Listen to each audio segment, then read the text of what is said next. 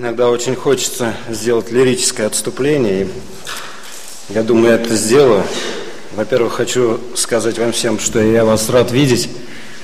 А перед началом собрания я посмотрел зал и думал, что а, причиной того, что так немного людей, заключается, или их две, так можно сказать.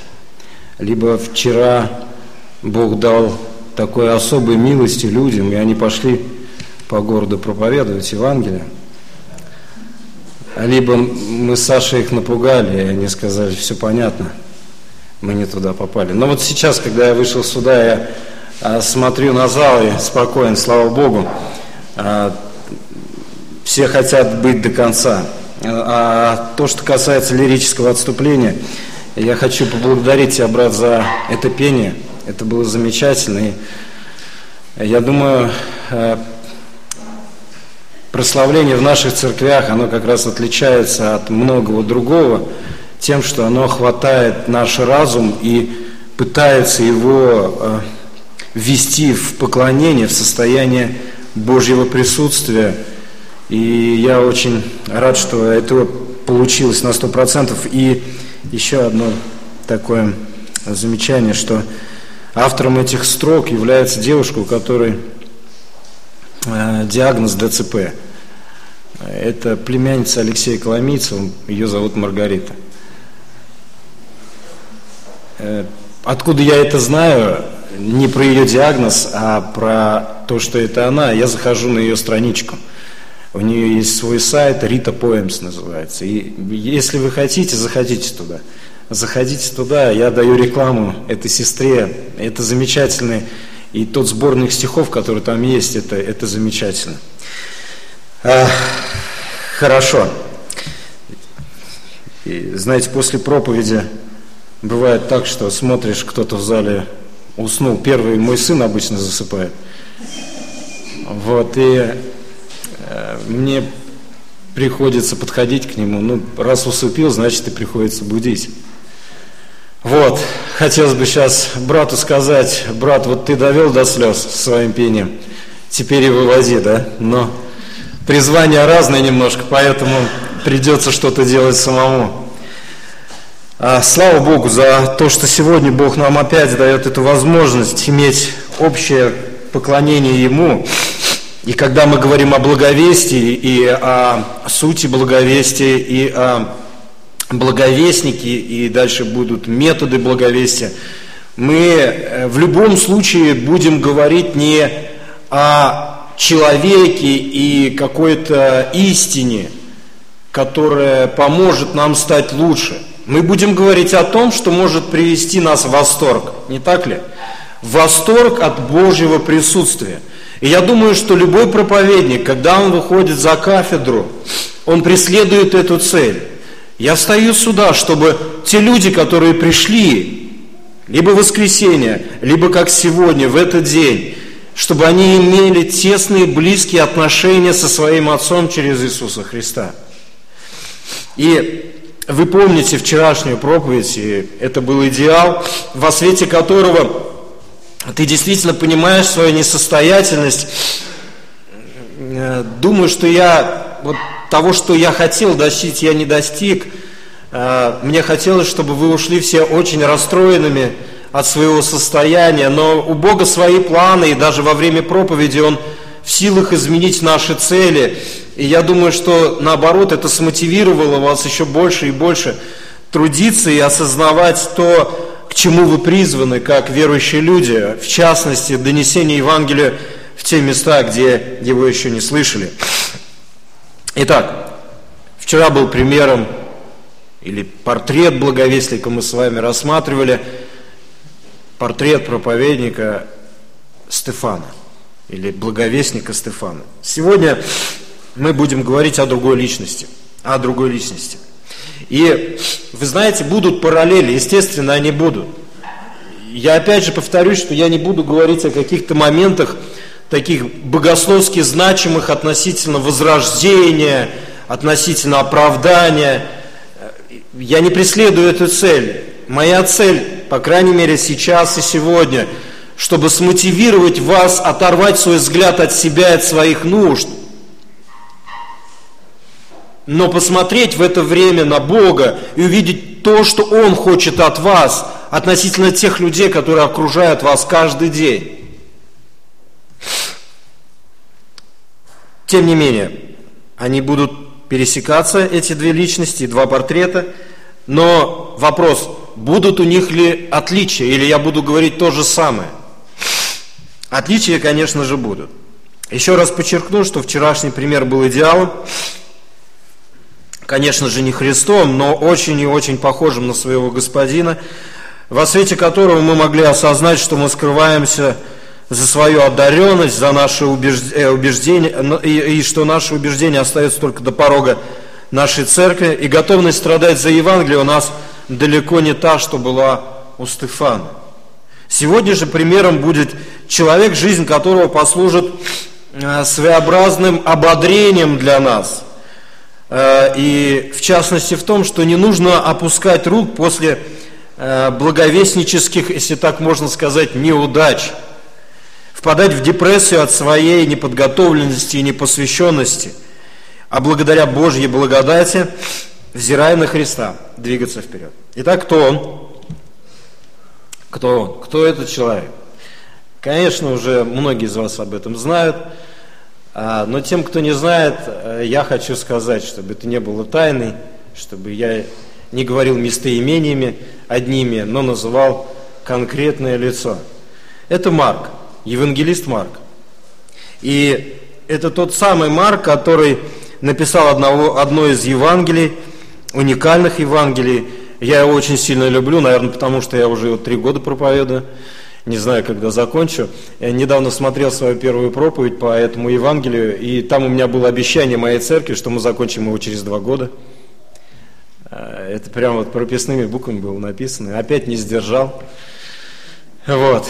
Э, и, наверное, слава Богу, потому что мы все больше и больше можем влюбляться э, в Христа посредством этой уникальной проповеди, которую Марк оставил для нас.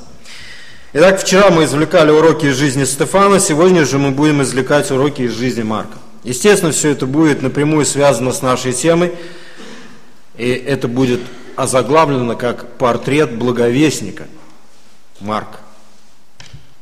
Итак, урок первый. Урок первый, на который мне бы хотелось обратить ваше внимание, который мы можем извлечь из жизни этого человека. Слушайте внимательно. Благовестником должен быть всякий возрожденный.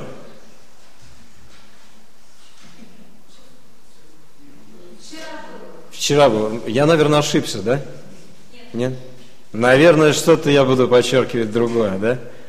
Хорошо, друзья мои. Я понимаю, что данная тема или данный урок уж очень похож на вчерашний, но хочу вас успокоить. Рассматривать данную тему я буду несколько под другим углом.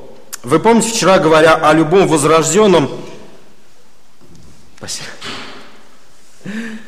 Э, я взял... Спасибо. Э, я сделаю небольшое отступление. Друзья мои, я у меня аллергия. Я не простыл аллергии, поэтому платок он может и не пригодиться. Просто это постоянное такое вот давление на глаза и на нос. Вот. А, не переживайте, я постараюсь никого не заразить. Говорят, аллергия не передается. Но и еще, у меня могут быть также отступления во время проповеди, я неожиданно могу зачихать. Очень долго и продолжительно и громко. Поэтому тоже не бойтесь, если вдруг э, кто-то переживает, я не должен заразить вас аллергией. Вы помните, вчера говорил я о любом возрожденном, я подчеркивал, прежде всего, если кто-то из вас помнит, одаренность человека. Одаренность и призвание человека. Или лучше так, ни одаренность, ни призвание не должны стать препятствием на пути того, чтобы возвещать Евангелие благодати. Помните, когда я вчера говорил эту мысль, первую мысль, я подчеркивал именно это, что чаще всего мы, как люди, занятые то ли в церкви, то ли еще где-то своими талантами, дарами, ну, я пастор, у меня задача оберегать овец, проповедовать по воскресеньям, учить на группах, и все, я ограничиваюсь этими своими дарами талантами, да, Певцы тоже самое могут сказать. У нас трудная подготовка к пению, к поклонению.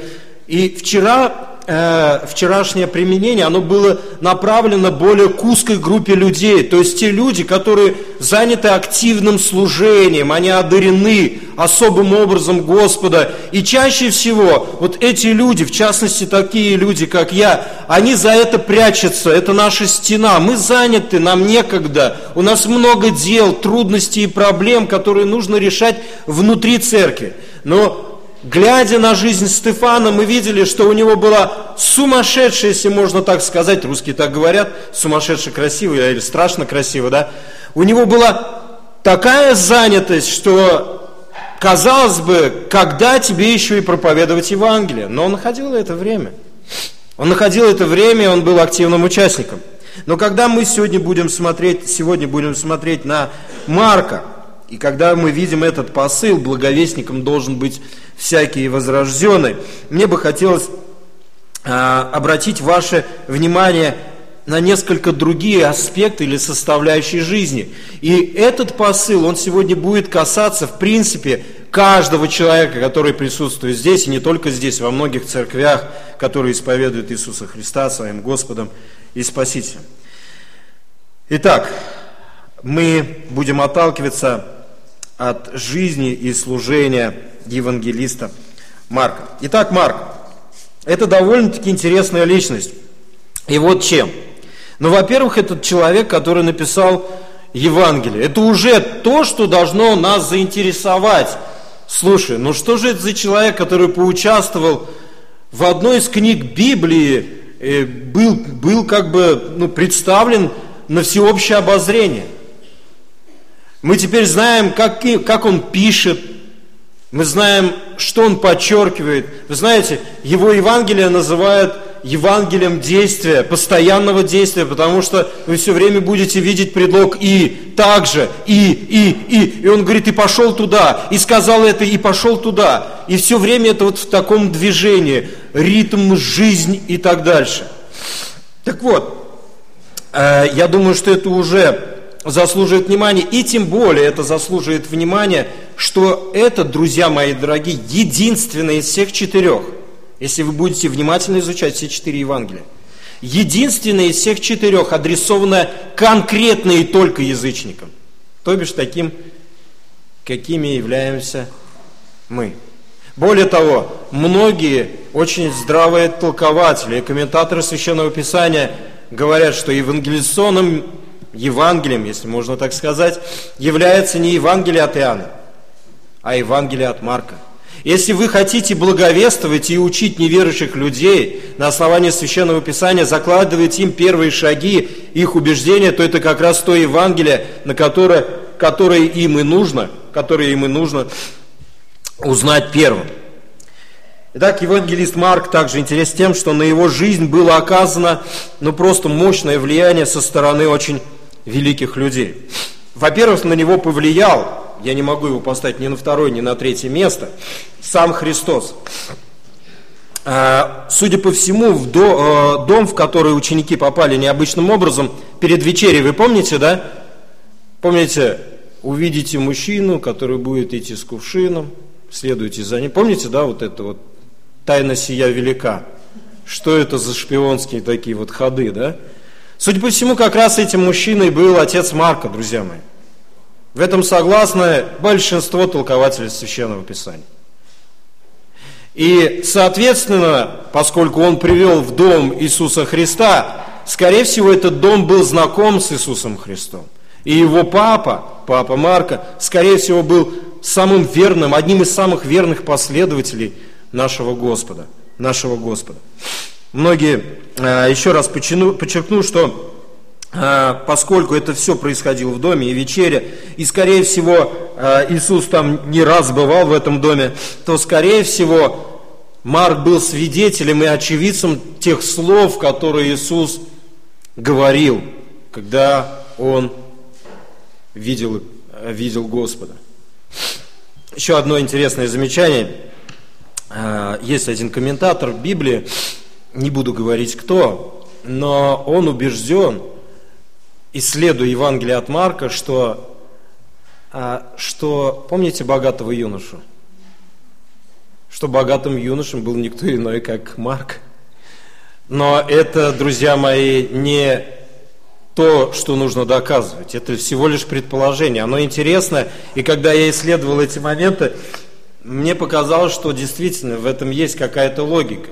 Само описание, как оно присутствует, и как потом представлен юноша, который последовал, вы помните, за Иисусом нагишом, накинувшись покрывалом, вы помните, да, в конце Евангелия, тоже является где-то таким э, основанием, чтобы сказать, слушай, скорее всего, это как раз был Марк. Итак, помимо влияния на Марка э, Христа, на него оказывали очень серьезное влияние его родители. Поскольку хозяин дома, коим, судя по всему, был отец Марка, ожидал Христа, он приготовил комнату и пищу, мы помним, то можно сделать вывод, что, я повторю, что он был учеником Христа. Также мать евангелиста Марка, она присутствует в книге Деяний чуть ли, ну, в первых главах это точно. По крайней мере, в первой главе и в двенадцатой главе, смотрите, какой раздел большой, первая и двенадцатая глава, там говорится о женщине, которая принимала апостолов, служила апостолам, и ее дом был пристанищем для апостолов. Соответственно, мы понимаем, что этот дом был домом, где любили Христа и проповедовали Христа. Поэтому, когда мы говорим о Марке, на него оказали очень серьезное влияние его родители. А, и еще, апостолы также влияли на Марка – поскольку дом Марка являлся приютом для них и других христиан, и как следствие от них он еще больше узнавал о Христе, о гонениях, с ними он делил свой хлеб, отсюда следует, что апостолы также повлияли на мировоззрение этого молодого парня. Еще одна личность, которая очень сильно повлияла на Марка в его становлении, перед тем, как он выйдет на поприще, благовестническое поприще – это был э, такой человек, которого звали Варнава. Вы помните? В Колосином 4.10 сказано, что он, Марк, то есть, извиняюсь, Марк является его племянником. Но буквально там, конечно, не племянник, двоюродный брат, кузен. То есть это не племянник, чтобы не путать, это двоюродный брат. Так, у него был двоюродный брат очень серьезный, который Писании представлен нам как сын утешения. Вы помните, Деяние 4 главе 36-37 стихах. Его выделяют из общей массы Варнаву как человека, который был особенно жертвенным в церкви. И он также влиял на мировоззрение, на мировоззрение э, Марка. Только подумайте, друзья мои, кто окружал этого парня. И что в голове у него было – библиология, христология, пневматология, экклесиология. Все эти науки, все эти доктрины буквально с юношества были проповеданы в его доме. И он был тем человеком, который внимательно это все впитывал. В общем, если так сказать, то блестящее будущее ожидало этого молодого человека. У него были великолепные знания, он видел великие примеры для подражания – Теперь нужна была практика. Судя по всему, и это след, это, этот вывод можно сделать из контекста всего Писания, там, где появляется Марк и его семья, это была очень богатая семья, очень богатая семья, зажиточная семья. И они служили своим домом для того, чтобы Евангелие Божье было распространено. Друзья мои, невзирая на такие знания и такое окружение, в Писании Марк не предстает перед нами уникально одаренным человеком. Он был христианином, и Бог благословил его на служение и от него не отказался. Он попал в команду уникальных проповедников Евангелия и был с ними. Давайте прочитаем 13 главу книги Деяний с 4 стиха.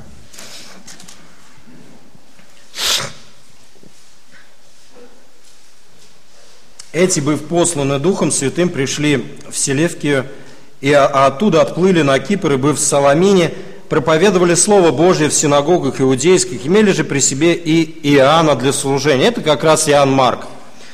Пройдя весь остров до Пафа, нашли они некоторого волхва, пророка иудея по имени Варий Иисус, который находился с проконсулом Сергием Павлом, мужем разумным. Этот, призвав Варнаву и Саула, пожелал услышать Слово Божье. А Элима Волх так переводится его имя, противился им, старался отвратить проконсула от веры. Но Савол, он же Павел, исполнивший Духа Святого и устремив на него взор, сказал, «О, исполненный всякого коварства и всякого злодейства, сын дьявола, враг всякой правды, перестанешь ли ты совращать с прямых путей Господних? И ныне вот рука Господа на тебя, ты будешь слеп и не увидишь солнца до времени». И вдруг напал на него мрак и тьма, и он, обращаясь туда и сюда, искал э, вожатого. Тогда проконсул, увидев происшедшее, уверовал, удивляясь учению Господню. Это первое служение, в котором участвовал Марк. Только подумайте, вот из этого дома, из этого уюта, из та, та, тех благословений, которые он переживал, будучи э, в своем доме, когда его окружали апостолы, когда раньше он видел Христа, все у него было и складывалось хорошо. Вдруг он попадает в эту миссионерскую команду благовестников и попадает сразу в пекло, я вам скажу. Это было, наверное, страшно. Слова Павла, сказанные э, этому волхву, были страшными. Он видел силу Божью, он видел все это, и он был свидетелем не бедный, молодой еврейский парень пошел в земли языческие, чтобы быть орудием Божьим для покорения язычников. Писание нам показывает, что Бог использует абсолютно разных людей, разного возраста, умственных способностей, социального положения для того, чтобы мертвые ожили. Друзья мои, Писание не просто так говорит о всеобщем священстве верующих. В деле благовестия нет места для одаренных и неодаренных. Дело благовестия относится к каждому. Вы слышали о таком человеке, как Ян Гус? Так вот, Ян Гус вел борьбу и умер в Чехии за учение о всеобщем священстве всех верующих. И даже по сей день эмблемой гуситов является чаша, стоящая на раскрытой Библии. Именно эта истина о царственном священстве и свидетельство о Христе всех без исключения верующих составляли движущую силу первоапостольской церкви, друзья мои. Без помощи современных средств транспорта, переводов и публикаций Библии Евангелие благодати Божьей потрясло всю Римскую империю так, что верующие находились даже среди домочадцев Кесаря. Bог зовет нас вернуться к первохристианству, так говорит один комментатор. Вы знаете, меня иногда, когда читаешь некоторые труды неверующих людей, ты поражаешься, насколько они знакомы с Евангелием благодати, хотя они его так не приняли. Вы слышали о таком человеке, как Махатма Ганди? Так вот он однажды сказал, вы, христиане, имеете на руках документ, содержащий достаточно динамита, чтобы подорвать цивилизацию – перевернуть земной шар и принести мир на разрушенную планету, но вы относитесь к нему так, будто это не более чем хорошее произведение. Уникальные слова неверующего человека, который ушел в ад. Друзья мои, здесь находятся абсолютно разные люди, разного возраста, социального статуса, умственных способностей. Каждый из нас по-разному относится к отдыху, одежде, музыки. У каждого из нас отнюдь не одинаковое жилье и машины. Я буду продолжать еще более о серьезных вещах, друзья мои. У нас э, разные предпочтения. Я уверен, что у нас разные взгляды на проповедь. Разные взгляды на проповедь. У нас есть любимые проповедники и авторы библейской литературы. И в то же время есть не, не очень любимые, хотя и библейские. Мы разные, мы очень разные, но все мы призваны к проповеди Евангелия. Все мы призваны к проповеди Евангелия. Друзья мои, я обращаюсь к пасторам. Братья, на самом деле придет тот момент, когда подойдет простой обычный член церкви и спросит, дорогой пастор, дорогой служитель, расскажи мне, пожалуйста, когда ты последний раз говорил Евангелие Иисуса Христа тем людям, которые окружают тебя каждый день? И что ты скажешь? Нам нужно пересмотреть, братья, служители, свое отношение к благовестию. К благовестию. Я понимаю, что наши заботы, наше служение, наши еще какие-то переживания, страхи, они могут быть тем препятствием, которые не дают нам открыть рот. Но тем не менее, друзья мои, Писание говорит на примере Марка, что каждый и всякий, неважно, молодой ли ты или старый, ты должен быть тем человеком, который проповедует Иисуса Христа мертвым, духовно мертвым людям. Это касается и музыкантов, это касается отцов и матерей. Вы знаете, мне стало однажды очень страшно. Мне рассказали, как одна сестра постоянно прогуливается со своими маленькими детьми имеет общение с неверующими женщинами, которые также во дворе гуляют с детьми. Так они говорят обо всем. И я узнал, что никто за пять или шесть лет ее присутствия там так и не знает, что она верующий человек. Не знает. У меня вопрос к вам, друзья мои. На ваших работах знают, что вы верующие люди? Или вы так отделили работу и христианство, что это вещи несопоставимые? В вашем дворе, пожилые мои сестры дорогие, я знаю, э, я сам с этого города, и я сейчас живу в Уфе, и я знаю, как много пожилых людей сидит на скамеечках около своих подъездов – которые знают вас, знают ли они, что вы верующий человек? И если они знают, что вы верующий человек, знают ли они Евангелие, в которое вы верите?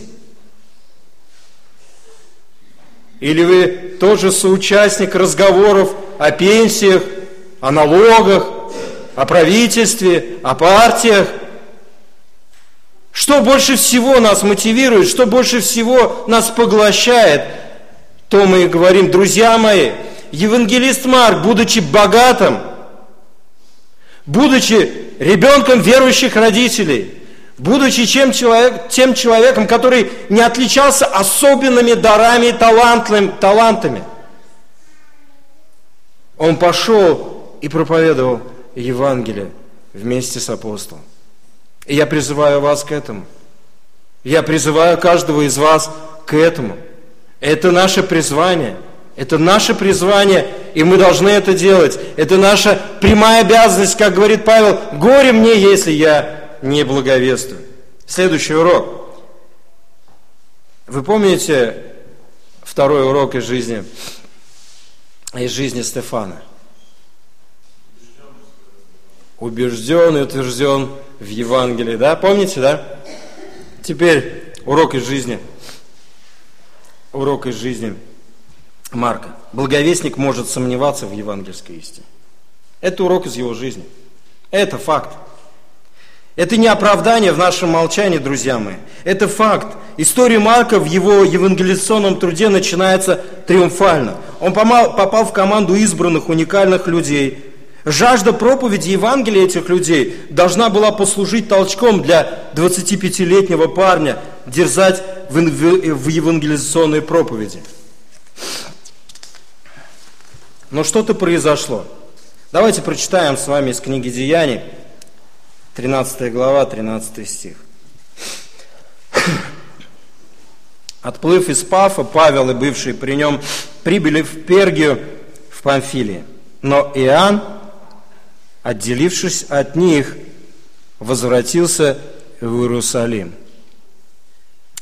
Вы знаете, интересно, что а, сам вот этот глагол «отделившись», он имеет значение, такое значение, что у него не было ни доли, ни, толь, ни доли сомнения в том, что он поступает правильно или неправильно.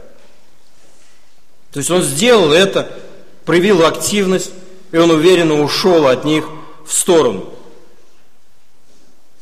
Лука не говорит нам о причинах и, казалось бы, не показывает никакой конфликтной ситуации. Но далее мы будем читать в 15 главе, что все-таки это был поступок, который его не украшал. Друзья мои, Это был поступок, который не украшал Марка.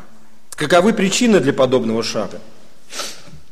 Одна из возможных причин заключается в том, что это был страх перед трудностями. Но я, честно говоря, ей не делаю основное такое, не уделяю ей основное внимание. На самом деле он был свидетелем силы Божьей, он видел, правда, волхва, он был э, в такой конфликтной ситуации, которая могла привести его к тому, что он подумал, слушай, если и дальше так пойдет, то я с ума сойду, у меня будут беспокойные ночи, я не смогу дальше жить. Но основная причина все-таки была в том, что у него были, было непонимание, не было достаточного понимания Евангелия Иисуса Христа.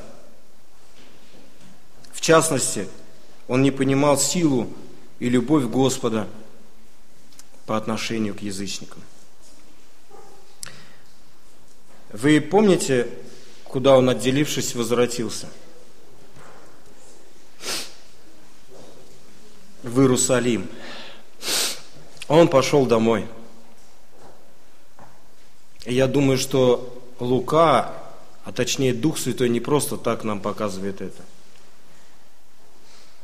Он был не готов продолжать проповедь Евангелия язычникам. Но невзирая на это, он был Детем Божьим. Он был благовестником. Более того, пройдет три года, и Марк вновь появится в команде, но апостол Павел критически отнесется к его готовности. Это приведет к тому, что великая команда благовестников распадется, и причиной тому послужит разное отношение к Марку. Мы читаем, по некоторым времени Павел сказал Варнаве, пойдем опять посетим братьев, 15 глава 36 стиха, посетим братьев наших по всем городам, в которых мы проповедовали Слово Господне, как они живут – Варнава хотел взять с собой Иоанна, называемого Марком, но Павел полагал не брать отставшего от них в Памфилии и не шедшего с ними на дело. Обратите внимание, и не шедшего с ними на дело. И я думаю, что это прямое указание. Он не хотел идти проповедовать Евангелие Божье язычникам, считая, что если нужно, они сами придут – и станут христианами, но на условиях иудеев. Так вот, вы можете себе представить состояние этого молодого человека. Во-первых, он сомневался в евангельской истине.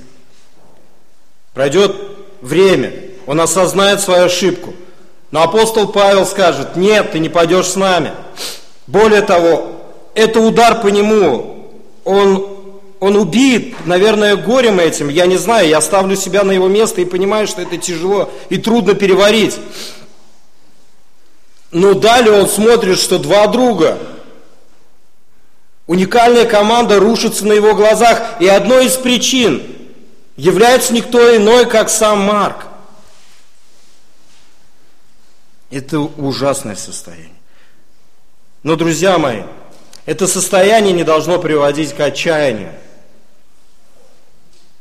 Вы знаете, когда мы смотрим в Писание, мы видим, что подобные вещи относительно проповеди Евангелия, относительно евангельской истины обуревали не только Марк.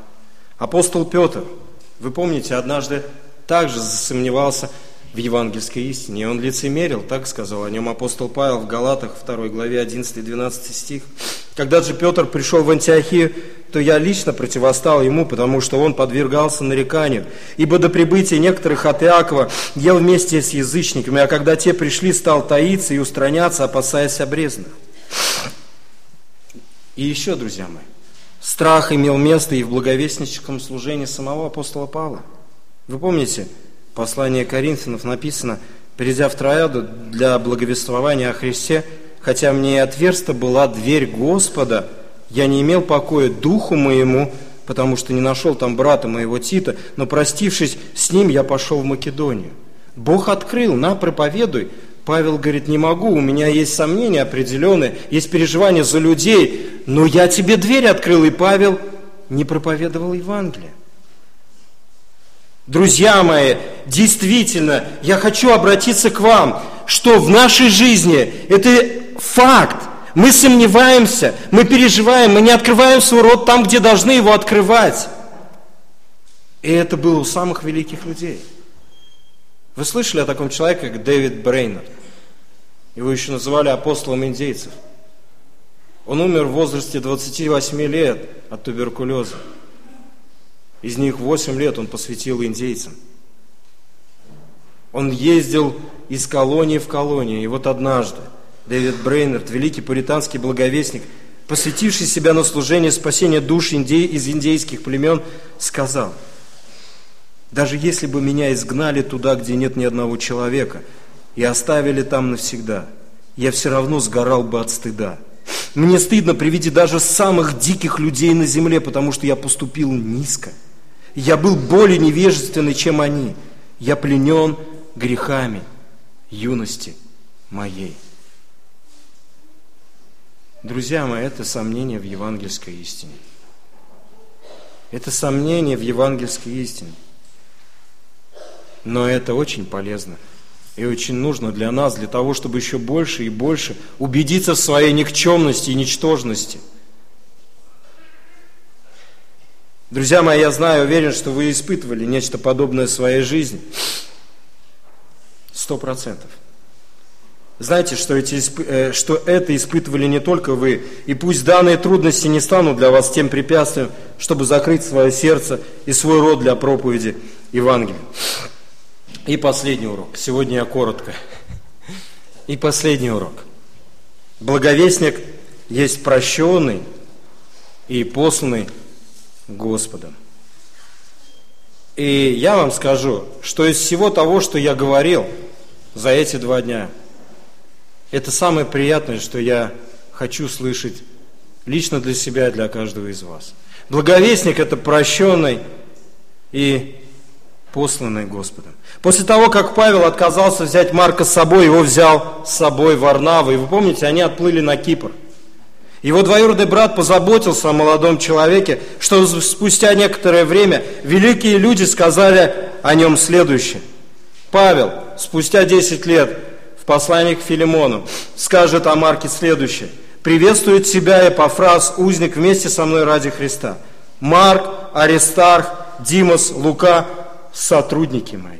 Спустя какое-то время Бог простил Марка, Бог очистил Марка, Бог наставил Марка через своих людей. И этот человек с измененным сердцем, прощенный и посланный, уже был тем человеком, которого апостол Павел не называл как отставший и отступивший от дела Божьего, а как того, который является сработником в Евангелии Иисуса Христа. В послании к Тимофею Павел говорит о Марке уже следующее. «Марка возьми и приведи с собой, ибо он мне нужен для служения». Единственный, кто мог ему сейчас помочь в той ситуации, это Марк. Апостол Петр говорит о Марке, приветствует вас избранная, подобно вам церковь в Вавилоне, и Марк, сын мой. Друзья мои, говорил ли Петр так о Тите или Тимофее? Говорил ли Павел о, Тите и Тимофее. Он только ограничился, но о Марке сказал несколько человек о том, что это верный, верный Божий слуга. Да и церковная история показывает, что Марк имел огромное влияние. Марк был простым христианином. Он хотел быть полезным Богу, хотя, судя по его жизни, у него были серьезные трудности – он оставил служение, поучаствовал в развале великой миссионерской бригады или команды. Он не был гением и не хватал звезд с неба. Он был простым человеком со своими страхами, переживаниями, радостями. В общем, он был таким, каким являются многие находящиеся здесь, в этом зале. Но Бог действует именно через обычных людей, которые боятся, терпят неудачи, сомневаются. И Бог хочет – совершать необычные вещи через обычных людей. Человек, который, судя по всему, недолюбливал язычников, был не тверд в евангельской истине. Человек, которого, судя по всему, преследовал страх перед трудностями, прощен был Господом, был послан Господом, и сегодня у нас в руках есть Его Евангелие. Прекрасное, именно евангелизационное Евангелие. Евангелие, Евангелие адресованное к погибшим. Друзья мои, я недавно читал одну книгу, Вернее, две книги. Прочитал одну книгу э, о том, каким должен быть э, проповедник. Ну, и я могу это соотнести к благовестнику. И там такой стандарт. И ты понимаешь, что тебе ни за кафедру, ни на улицу нельзя идти. Ты все, ты тот человек, который вообще большой вопрос относительно твоего сомнения. Но, естественно, когда ты читаешь каких-то людей, тебе нужно знать, кто это. Я понимаю, что тот человек был очень резким, очень таким навязчивым, конфликтным, но он сыграл свое дело в истории. Я читал другую книгу, она более практическая, и там есть масса вещей, которые не нужно даже читать. Но одна история мне очень сильно запомнилась. Это история об молодом парне. Однажды один миссионер приехал в город и пошел в кафе, где обычно собирались наркоманы. Он пошел туда и начал благовествовать в этом кафе. И уверовал один парень, который был прекрасным музыкантом. Он сильно полюбил Господа, и, и для него это было нечто таким важным в жизни. Но у него была проблема. Как только он находился в церкви или в общине, у него все было хорошо. Но как только он на неделю уходил к себе домой, он сразу же впадал в какой-либо грех. И это его преследовало. Я понимаю, что до многих здесь удивительно, наверное, что верующие в грех впадают, но я открою вам тайну, это так. Я помню, как мы приехали на первую душепопечительскую, помните, Самару конференция была, и мы услышали, что, оказывается, в церкви Благодать, Грейс, есть члены церкви, которые наркоманы, и они с ними занимаются. Мы подумали вообще, как это такое возможно. Возрожден не можешь же опять колоться. Так вот, этот человек, он впадал периодически в грех.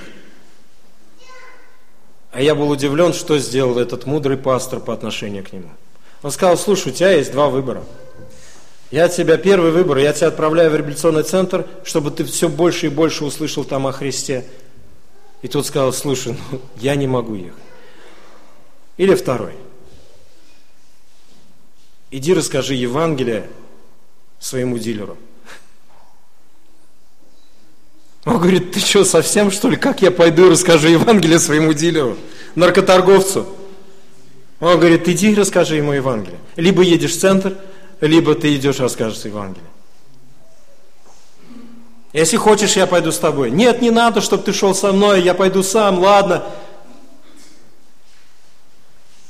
Друзья мои, этот человек больше никогда не притрагивался к наркотикам. Более того, дилер уверовал. Слабый, никчемный. Мы здесь все такие, друзья мои. Мы из того же теста замешаны. Мы постоянно где-то наследим на своей работе, что-то не так скажем, что-то не так сделаем, и потом думаем, как говорить сейчас что-то о Христе? Да уже ладно, будь что будет, главное не сказать, что я в церковь-то хожу. Не так давно у меня было общение с молодым человеком. Он был разочарован, что на работе у него есть напряженность, хотя он очень способный. Я ему сказал, слушай, есть и люди, которые влияют на тебя там на работе? Он говорит, есть. Я говорю, иди расскажи им Евангелие. Неделю назад он мне сказал, что он рассказал Евангелие. И с его плеч спал груз. Он ходит счастливый, ему хочется говорить о Христе. Братья и сестры мои, дорогие мои, мои старшие сестры и старшие братья, мои сопастыри – молодежь, я умоляю вас, я понимаю, что вы наследили где-то и сделали что-то не так. У нас есть прекрасное библейское основание для того, чтобы открыть свой рот. Нам нужно прийти к Господу и попросить у Него прощения. Нам нужно еще раз взглянуть на Иисуса Христа и зажечь Его славой. И нам нужно говорить Евангелие всем тем, кто влияет на нас, будь то хорошо или плохо. Нам нужно говорить им Евангелие. И даже те, которые на нас не влияют, нам нужно им говорить Евангелие. Бог хочет этого от вас. Я умоляю вас, дерзайте в этом. Дерзайте в этом. Давайте помолимся.